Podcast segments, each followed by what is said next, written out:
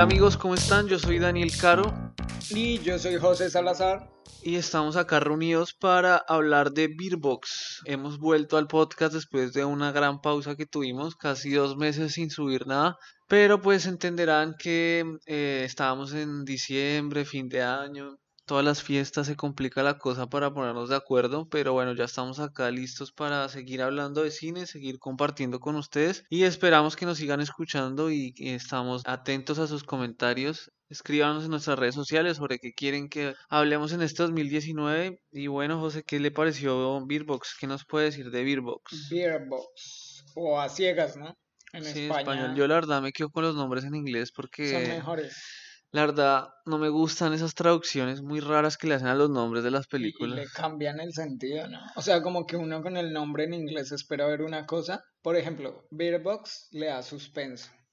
Pero a Es que ciegas ya es como que lo baja. No, y es muy obvio el nombre, es como que no, no le echan cabeza al nombre. En español la sacan unas cosas que uno se queda como, ¿qué es esta cosa? O sea, es ilógico. Pero bueno, más allá del nombre. Más allá del nombre, lo, la verdad, si Sandra Bullock hacía algo para Netflix, tenía que ser bueno. Yo, Bueno, o fue mi impresión, básicamente. Como que no esperaba que ella hiciera algo para Netflix. Bueno, no, mentiras. Netflix ya poco a poco cada vez tiene. O sea, uno cree que no podía tener más fuerza y cada vez demuestra más fuerza. Pero si Sandra Bullock firmaba algo con Netflix, en mi parecer, tenía que ser algo bueno. Me llamaba mucho la atención que aquí en Buenos Aires hay mucha publicidad de la película todavía, eh, como que Netflix realmente le está metiendo mucho, mucho, digamos, recursos, mucho dinero a la publicidad para sus series originales. Y la película está dirigida por uh, una mujer que la verdad no la conocíamos, o sea, yo no la conocía, creo que usted tampoco. Yo solo había oído de una de las películas, pero, pero no, no, no la había ni visto ni nada la película. Susan Bier es una mujer, eh, es una directora danesa y la verdad no podemos hablar mucho más sobre ella porque no la conocemos. Esperamos que siga trabajando. O sea, esta película me gustó, o sea, por eso espero que siga haciendo cosas para poder seguir conociendo de su trabajo. En otras cosas, la película fue estrenada el 21 de diciembre, este diciembre que pasó, el diciembre del 2018. Le fue espectacularmente bien, tanto que en siete días de su, a siete días de su estreno ya tenía más de 45 millones de, de visualizaciones, o sea, 20 45 millones de cuentas la vieron en menos de siete días. Entonces es algo impresionante el alcance que tiene Netflix y que tarde que temprano Netflix ya está haciendo lo que creería yo acabe con la televisión por cable y haga también temblar un poco al cine, ¿no? Y que es el, como la, el gran debate que hay ahorita con muchos críticos que no, no quieren que sigan saliendo estas películas por Netflix porque Claro, dicen que sería básicamente como empezar a darle fin al cine, pero yo pienso que no hay como la pantalla gigante, mm, el sonido 5.1, 7.1 en, en el caso de, de las últimas salas. Mm, no sé, yo tengo Netflix hace mucho tiempo, veo los lanzamientos de Netflix, pero no hay como la sala de cine, no sé, opino eso. Yo creo que con las, bueno, digamos de, de esta última camada de películas que ha sacado Netflix, yo creo que hay varias que valdrían la pena haberlas visto en En cine. Creo que esta Beerbox y la, la que es de Natalie Portman, eh, Annihilation, me parece que se llama, me hubiera gustado verlas en cine, pero sí, o sea, esta es una gran apuesta que está haciendo Netflix. Yo creo que más adelante también las irán sacando en cine, así sea una semana o dos días. Las sacarán en cine y después las montarán en la plataforma, yo creo. de hecho, eh, los cortos los están dando en cine. O sea, cuando uno va a la sala, antes de las películas de cartelera y eso, dentro de los trailers que muestran, muestran ya un par de Netflix. sí, o sea, realmente este crecimiento que está teniendo Netflix a nivel mundial es increíble. Y no solo Netflix, ya estamos viendo otras plataformas como Amazon Prime, Hulu, que está solo en Estados Unidos, eh, y empiezan a aparecer más plataformas cada vez, y pues Disney cada vez. Disney, DC tiene ahora también su plataforma, eh, y cada vez vamos a tener más plataformas y bueno, más contenido original y en esta carrera por atrapar gente que, que tienen todas estas plataformas. Ya volviendo a Beerbox, eh, esta es una película que está basada en el libro de George Merlerman, que pu- se publicó en el 2014. Ah, bueno, un guion adaptado de Eric Eiserer. que también fue el encargado de hacer la adaptación de Arrival, que también lo nominaron al Oscar por esta adaptación de guion, que es una muy buena película, se la recomendamos si no la han visto. Y bueno, esta película protagonizada por, como ya dijimos, eh, Sandra Bullock, eh, está este loco John Malkovich, eh, está, ¿quién más está? Siri, Trivane Rods. Está Sarah Paulson. Sarah Tom. Hollander. Hay varios por ahí que uno había visto como en algunas series, haciendo buenos papeles y... Igual, Bueno, yo por ejemplo a, a Sarah Paulson no la había visto en, en película como tal. Sabía de la serie... Bueno, ahorita ella está o va a salir en Glass. Ah, en la de Glass va a salir pero ella. bueno, no ha salido. Pero solo había- tenía la referencia de la serie de American Horror Story. Sí. Sí, es como lo que más la reconoce uno de ella. Yo creo que el otro, aparte de Sandra Bullock, el más reconocible dentro del elenco es John Malkovich. Sí. Quizá por la última película que hizo este Trevent Rhodes, que es el protagonista de Moonlight. Pero el resto creería que no son tan conocidos, no son actores tan conocidos. Si bien creo que es un buen elenco, eh, igual creo que los demás actores no tienen una gran participación. O sea, creo que es una película exclusivamente hecha para, o sea, pensando en una- un rol principal y que es el de Sandra Bullock, que se roba como toda la, toda la atención de la película con los niños que la acompañan eh, en pedazos.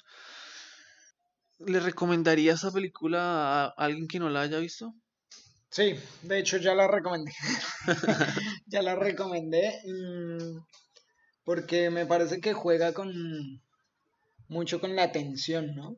Cuando uno la ve. O sea, hay muchas cosas que suceden entre la protagonista y los chicos que la forma en que la narran o como la cuentan, uno al principio no sabe por qué pasa y uno es como, piensa como, hey, pero aquí, ¿qué le pasa? ¿Por qué esto? ¿Por qué lo otro? Pero a medida que narran y empieza uno a entender, no le quita la atención, sino más bien le aumenta el suspenso. O sea, es como si al saber más de la historia, uno tiene más preguntas. A mí la historia me gustó. Lo que me pasó cuando la vi fue que tenía muy reciente la de A Quiet Place. No sé si usted se vio A Quiet Place. no la. Eh, bueno, A Quiet Place salió también hace muy poco y más o menos la premisa de la película va como hacia algo muy parecido, donde básicamente es un grupo de personas que sobreviven a, no sé, al ataque de una criatura o de una entidad, pero que, que ataca mediante un sentido. Entonces, la diferencia es que en A Quiet Place es el sonido, el, el- el ruido, digamos, y acá son, es por los ojos, o sea, por la vista. Sí. Y creería que es como que, o sea, me recordó mucho a Quiet Place, siendo que sí, obviamente ya cambian muchas cosas y sí, no es la misma, tampoco la misma cosa, pero, pero sí me recordó mucho Quiet Place. Mm, creo que va muy también por esa onda del terror psicológico de, de la película, de, sí, de terror psicológico. Y bueno, creo que en esta parte que ya hablamos sin spoilers, podemos como ir cerrando diciendo que es una buena película para ver en Netflix. eh, creo que de las últimas que he visto de Netflix originales que han salido, creo que es una de las mejores. Sandra Sí. Bullock hace un muy buen papel. eh, quizás los otros actores pasan desapercibidos. La historia de la película es muy buena. Técnicamente tiene tomas muy buenas. Tiene, o sea, a nivel de fotografía y de locaciones me pareció muy buena la La peli. fotografía es genial cómo interactúa todas las plantas y todo el alrededor de la escena. Le dan tensión a la escena porque hay cuadros donde no está mostrando nada específico, pero lo que va sucediendo en los pequeños detalles generan la tensión para meterlo a uno dentro de lo que están viviendo los personajes. Sí, y yo creo Entonces que, yo creo que una de las virtudes que tiene la película es el hacernos sentir que tampoco podemos ver, ¿no? Sí, Como eh, el- la- esa sensación de, de que también estamos junto con el personaje sintiendo esta incapacidad de saber qué es lo que hay afuera. y que realmente uno tiene ideas, pero no sabe qué es lo tan terrible. Sí, o sea, no, y, y, y creo que es la incógnita que queda en la película que quizá uno nunca sabe bien qué es lo que está pasando. Y sí, o sea, así como lo estaba diciendo, o sea, literalmente, así como los personajes, uno no, no puede tampoco ver lo que está pasando. Y creo que eso es una ventaja de, que tiene la peli, que como que te atrapa en ese sentido.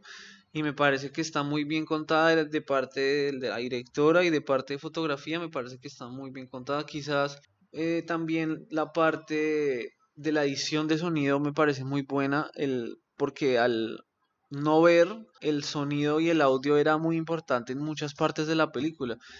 Quizá no tanto, o sea, o no, quizá no destaco tanto la parte de la música, porque no recuerdo en este momento, o no hay algo que me haya generado recordación, pero sí, o sea, pero sí la edición de sonido me parece que es muy buena.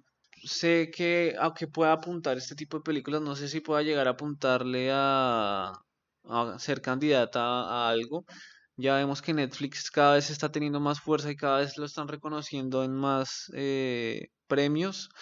Eh, Roma acaba de ganar Globo de Oro como mejor película extranjera. Entonces, cada vez Netflix está en las grandes ligas. Sí, se ha ido metiendo poco a poco. Y real, lo que decía al principio, o sea, cuando uno cree que ya no pueden ir más allá, realmente llegan más allá. Entonces, creo que Beerbox es una buena opción para, para que Netflix tenga otro logro. No sabría cuál puntualmente, pero sí, sí, sí. Mm, pasa algo también en la película y es los colores. Me encantaron los colores. Siempre son muy fríos, siempre están muy bien manejados de acuerdo al momento que se está narrando. Los mismos colores también están narrando cronológicamente la historia.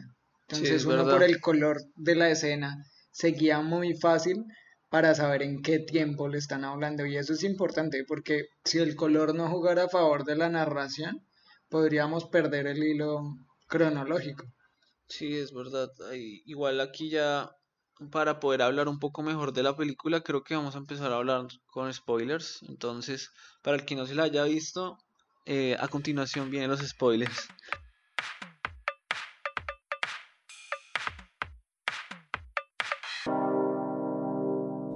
Hey, a partir de ese momento hablamos con spoilers.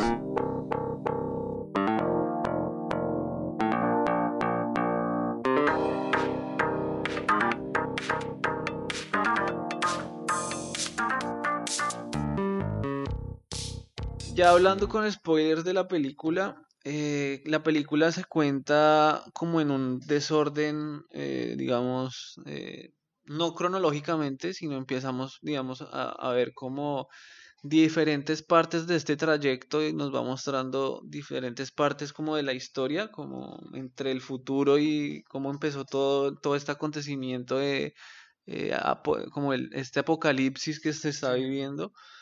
Entonces, como lo que usted estaba hablando de los colores, me parece sí es muy importante porque nos ayuda a ubicarnos como en esta línea de tiempo, como en estas elipsis de tiempo que se forman eh, y si es muy, por ejemplo, recuerdo mucho que, por ejemplo, cuando todo está empezando, todavía todo es como muy cálido. Claro. Eh, y cuando no se sabe qué está pasando, eh, todo es muy cálido, pero ya al, lo que va hacia el final, toda la parte como de la persecución que sufre Sandra Bullock para llegar a donde quien tiene que llegar, ya son colores más fríos, más es más opaco, todo. Y le va contando a uno el color, la tensión que está viendo también el personaje, ¿no? Porque inclusive a veces cuando, cuando están en el bote, pero las cosas están un poco tranquilas, también como que se ven rayos de sol y eso. Pero cuando es tensionante, definitivamente es mucho más, más oscuro, más frío. Entonces, eso, eso es algo bueno, que no, nos guía, pero ni siquiera solo en, los tiempos cronológicos de la película, sino también en lugares. Los lugares también están definidos por tonos. Sí. A veces uno, Sandra Bullock está en una casa, pero al rato uno sabe que ya está en otro lado. A veces más por la luz, por el color, que por el que muestren mucho el sitio. Sí. Entonces, eso, e, eso me pareció algo muy bien manejado, la verdad. Sí, ya hablando un poco más de la historia de la peli, eh, bueno, trata sobre, obviamente, esta, la, esta mujer que es interpretada por Sandra Bullock, que eh, es como una artista que está embarazada y como que no quiere ser madre, pero tampoco quiere abortar y está como meditando si dar, En el dilema.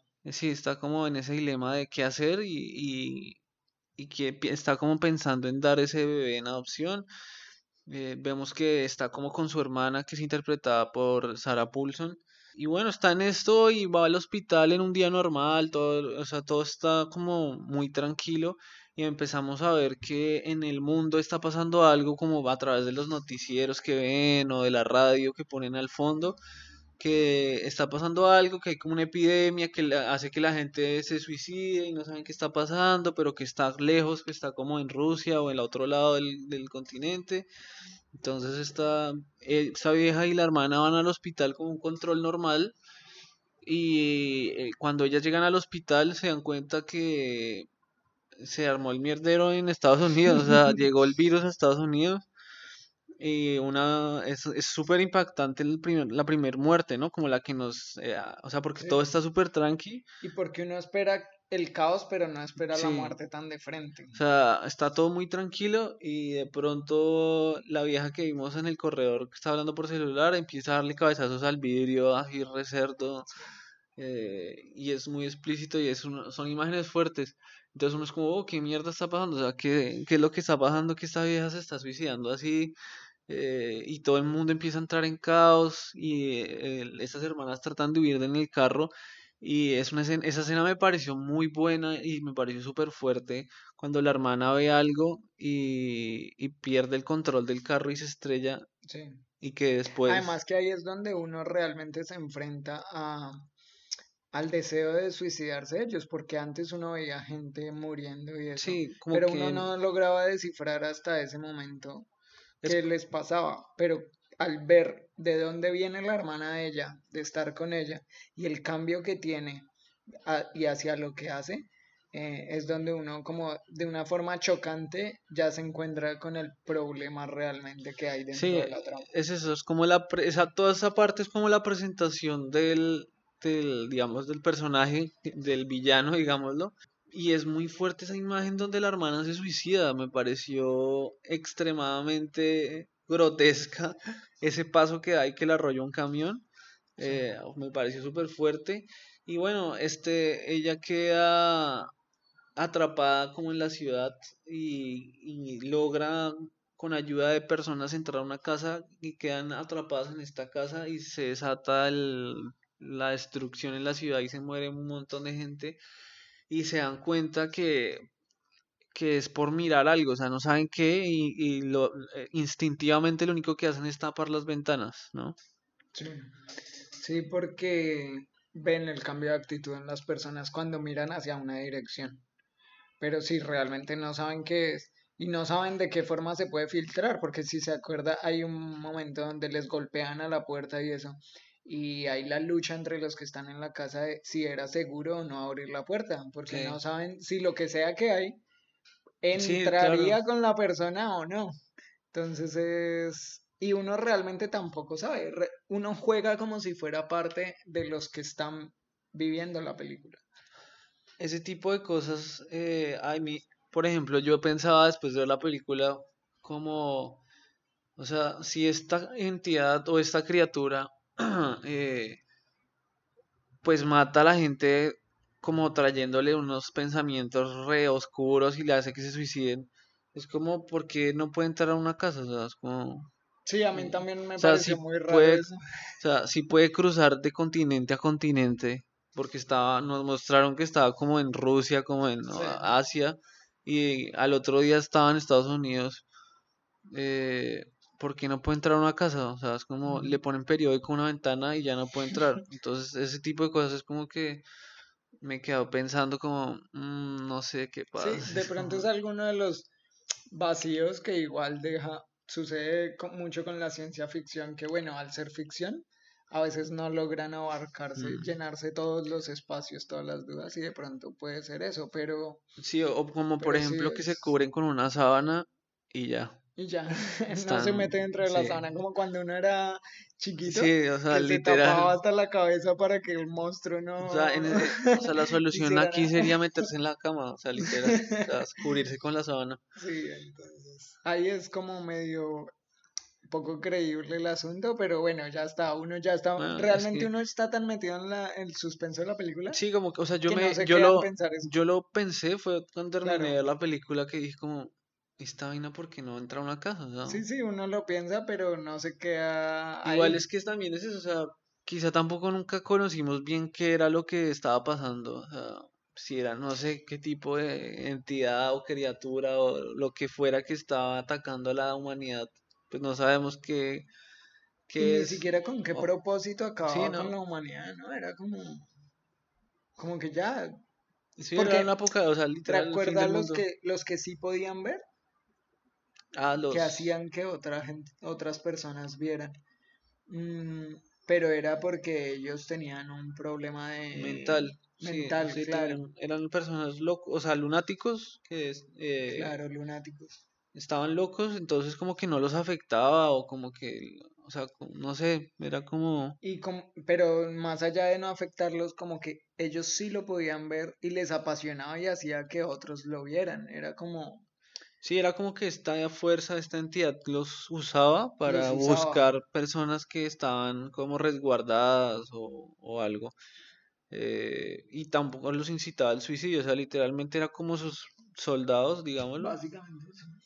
Eh, y bueno, bueno, es, ella queda atrapada con un grupo de personas en la, en la casa y se ven como en la necesidad de salir a buscar comida, de como de Me, me investigar. pareció eso, eso me, para mí sí fue confrontante la parte de cuando conducen con todo tapado, eh, porque como que hasta ese momento yo no había caído en cuenta de cómo tenían que ir a, hasta a donde la comida del iban, claro. O sea, no sé, me los imaginé caminando por toda la calle A realmente con con ven- vendados. No pensé que se fueran a atrever a sacar un carro Un carro oportuno con un oportuno. GPS, con sensores de movimiento por todo lado, o sea, un oportuno auto. Sí, pero bueno, sí. Pero no, sí, o sea, esa parte me pareció muy chévere lo del carro. eh, me parece que el papel de John Malkovich es muy bueno. O Sí, sí. sea, y creo que al final era el que tenía razón. O sea, si hubieran quedado en el supermercado estarían con comida relajados. No, sí, sí, O no. sea, hubieran aguantado un poco más ahí en el, en el, en el que en el rest- en el ah, supermercado que en la casa. eh, bueno, logran eh, ir al supermercado y en el supermercado es cuando se dan cuenta que hay personas que como que sirven a esta entidad. Claro. Y lunáticos. O sea, que por sí son lunáticos. Que de hecho, cuando vuelven a la casa, es cuando llega una persona a, golpearles. Un lunático que se hace pasar por alguien no lunático. sí, Pero precisamente para infiltrarse y para lograr mirar. romper ese, Sí, e- ese muro que ellos habían creado de seguridad, básicamente. En el que todos estaban seguros. Entonces llega este personaje, empieza a atacarlos y presionarlos a mirar, ¿no? Sí, y, y lo logra hacer, o sea, en- encierra a, a John Malkovich, golpea al, al otro man, casualmente hay otra mujer embarazada, entonces están las dos y las dos casualmente también empezaron en eh, proceso de parto al mismo tiempo. Entonces está como todo ese caos en ese momento con este loco que los está haciendo mirar y les está abriendo las ventanas. Eh, y ahí casi pues muere a casi todo el grupo eh, por este loco que los hizo mirar y se mataron casi todos. Y al final de esta, de esto quedó solo Tom y, y Mallory, que es el, el personaje de Sandra, con los, ni- con los bebés. Y ahí vemos que pasan cinco años en que ellos sobreviven, no sabemos cómo, pero sobreviven. Cinco años a un montonazo. Y se dan cuenta que ya no tienen dónde ir y que tienen que buscar eh, un sitio, un refugio, un- como un mejor refugio, o porque en la, en la zona donde están ya también hay personas que están cazando a, a la gente que, digamos, está con vendas. Y en eso in- interceptan una transmisión de radio que les dicen como bajen, vayan Les por el un sí, refugio, que es seguro, río. Eh, que es seguro, que, que al final del río y que el sonido de los pájaros los va a guiar. En esto, eh, el personaje de Mallory tiene una, como rescató del supermercado unos pájaros y se da cuenta que los pájaros, Anuncian cada vez que por una extraña razón, pueden, ah, sienten la presencia de esta y, y empiezan a anunciar cuando está cerca o cuando va a atacar. Claro. De hecho, se vuelven los pájaros y ahí es donde toman un papel protagónico y los llevan a todo lado. Porque se vuelven casi que una brújula auditiva Sí. de cuando hay peligro y cuando no, ¿no? Sí, se vuelven, eh, y de ahí sale el nombre de la peli, ¿no? De la Beer Box es la caja que ella tenía con los pajaritos que le anunciaban si estaba en peligro o no. Eh, Pero entonces este mensaje lo que les decía era que siguieran el sonido de los pájaros abajo del río porque, porque era ese sonido el que los iba a guiar a este refugio de, de, de donde podían estar bien. Ahora, les decía que fueran sin los niños. Y es curioso cómo viaja ella justo con niños, salvando la vida, claro. ah, sí, le, porque le- les decían como que en un punto tenían que mirar.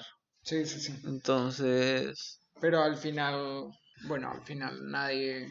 no miran. Igual esa parte es Les muy, es muy confrontante porque, bueno, Tom se sacrifica para salvar a, a los niños y a Mallory y ellos logran escapar por el río y se encaminan eh, por todo el río y duran como tres días por el río, es una cosa más o menos como tres días, no sé. Sí.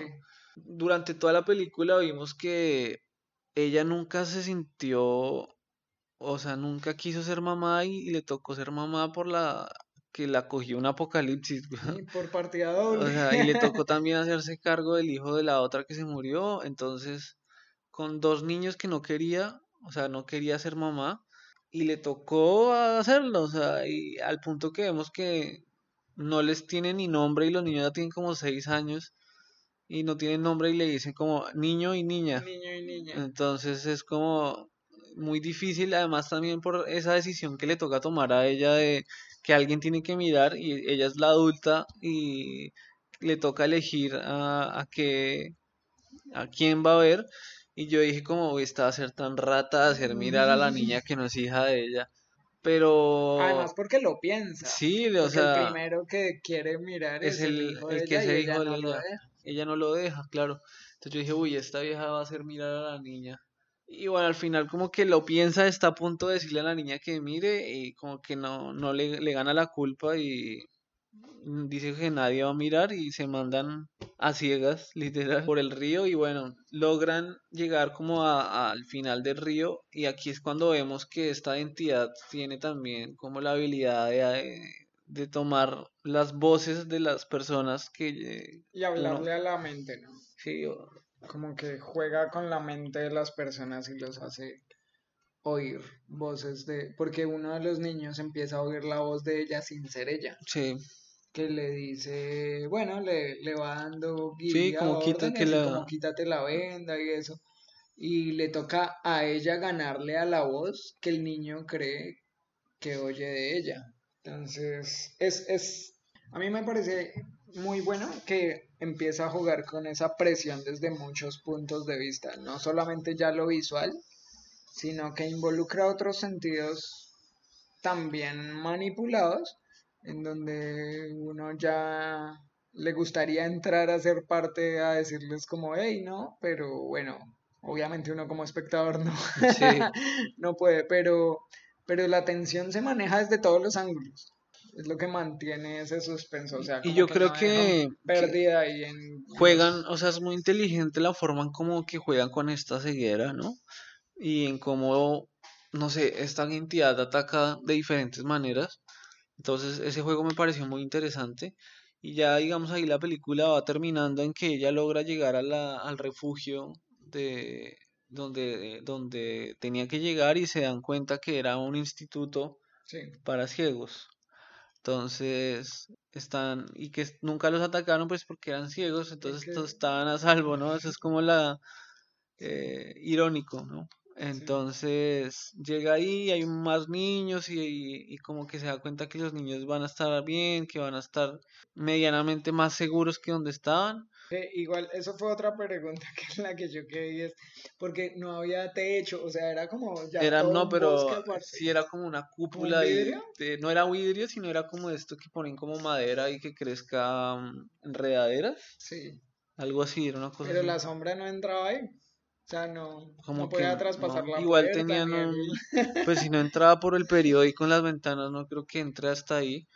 Y tienen un montón de pájaros que les avisan cuando la cosa esta esté cerca. Y bueno, queda ahí la película, ella se encuentra como con la enfermera que la, la ayudaba en el, o la médica que la ayudaba en el hospital.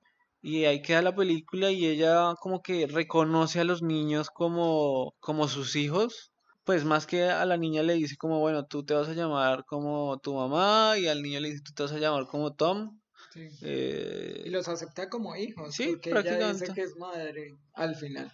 Que de hecho también es como un logro dentro de la película en la personalidad de ella, aceptarlos como hijos. Sí, como que tiene todo un, arco de transformación eh, en la peli. Y bueno, o sea, ¿cuál sería su opinión final sobre la peli? O sea, ¿qué calificación le daría usted a esta película?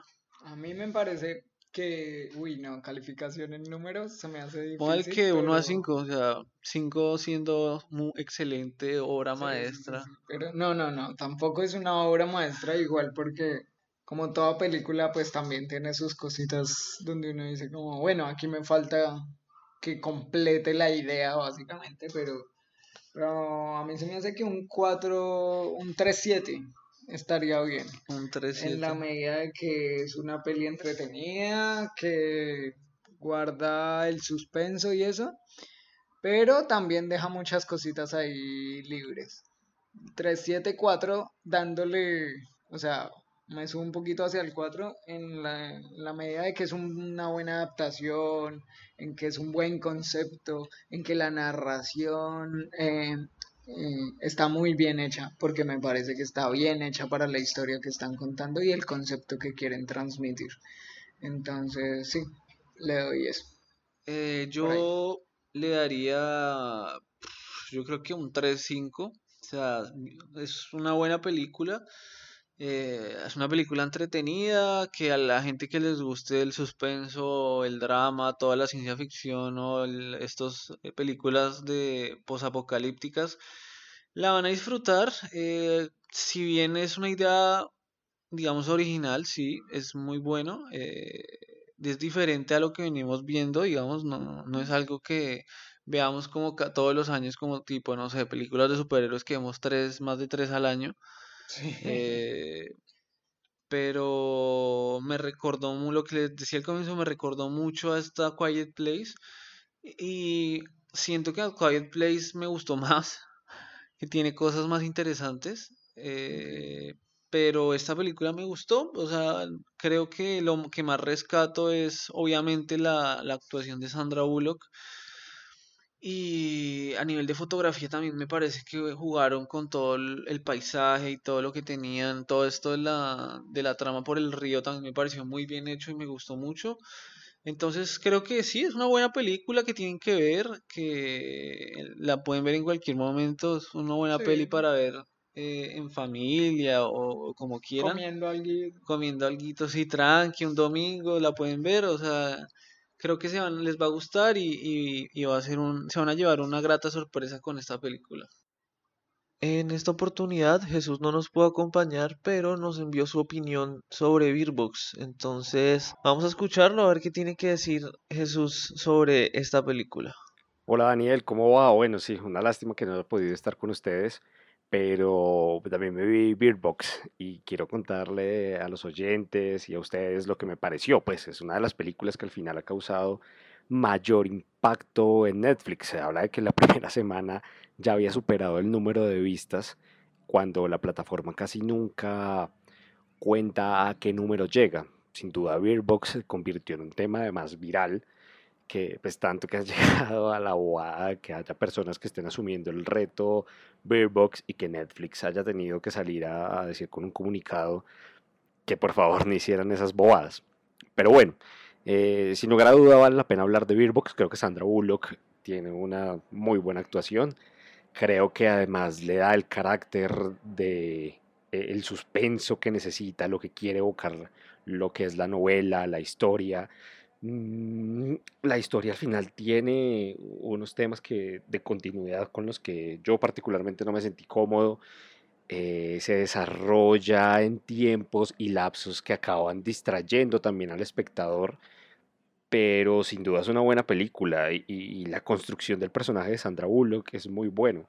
Creo que también el personaje interpretado por John Malkovich, que es Douglas, es también súper relevante para la historia y, una de las, formas, de las cosas más fuertes que me pareció es como Sandra Bullock, eh, bueno, Mallory Hayes, mm, nombra boy and girl a los niños porque eh, ve el mundo con una visión tan apocalíptica y tan escéptica esto no está funcionando, esto no va para ningún lado, esto no tiene ningún futuro, para que les brindamos esperanzas, que es eh, uno de los grandes dilemas.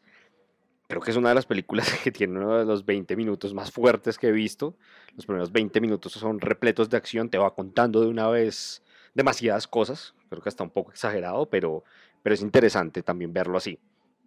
El final me pareció muy idílico, estaba por aquí leyendo que según la, el libro del cual está basado la serie de, libros y de historias en el cual está basado la, la película, eh, al final ellos llegan al asilo o al sitio al que llegan y la gente lo que está haciendo es cegándose voluntariamente para no tener que vivir en el mundo en el que al final están. Entonces creo que también el objetivo de la directora acabó siendo pues como mostrar ese mensaje positivo de que hay esperanza y que las cosas se pueden si te esfuerzas, pero no sé, no sé, yo nunca he estado tan de acuerdo con el tema de querer siempre mandar un mensaje de aliento en las producciones audiovisuales. Es el estilo de la, de, de la, de Susan Beer, pero bueno, son cosas ya que, que van a un segundo plano. Creo que la película es muy buena, creo que tiene muchísimo potencial, además se ha vuelto un hit en redes sociales. Eh, tiene sus detalles que, no terminan de convencerme, pero es importante también destacar que durante el 2018 se trabajó mucho sobre el género del drama o el misterio más que todo sensorial y post-apocalíptico. Esta película nos hace ir al sentido de la vista, pero por ejemplo la de John Krasinski, A Quiet Place, me parece también una película maravillosa. Me gusta más que, que Beer Box, pero esa se va con el, para los que no la han visto, un poco cuidado con los spoilers, se va un poco más con el sentido del, del sonido, eh, es el sentido de la escucha y que también genera un suspenso, además las actuaciones de Krasinski, Emily Blunt, es una película muy, muy buena y está Hereditary también, que están generando un nuevo estilo de suspenso, terror post-apocalíptico que vale muchísimo la pena ver y rescatar. Entonces, sin duda, muy bueno poder hablar de Beerbox. Eh, una lástima que no los haya podido acompañar. Y bueno, Daniel, lo dejo que continúe. Un abrazo y estamos hablándonos con todos los que nos escuchan en Claqueta en escena. Y bueno, ya para terminar, quiero recomendarles que nos sigan en nuestras redes sociales, en Instagram, en Twitter, en Facebook, aparecemos como Claqueta en Escena.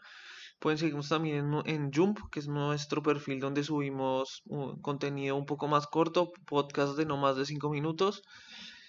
Eh, estamos disponibles en Spotify, en Deezer, en iBox, en Apple Podcasts, en, en Radio Public, en cualquier plataforma de podcast que se le ocurra. Posiblemente ya estamos ahí, entonces nos pueden escuchar. Y bueno, nos estaremos escuchando en una próxima oportunidad.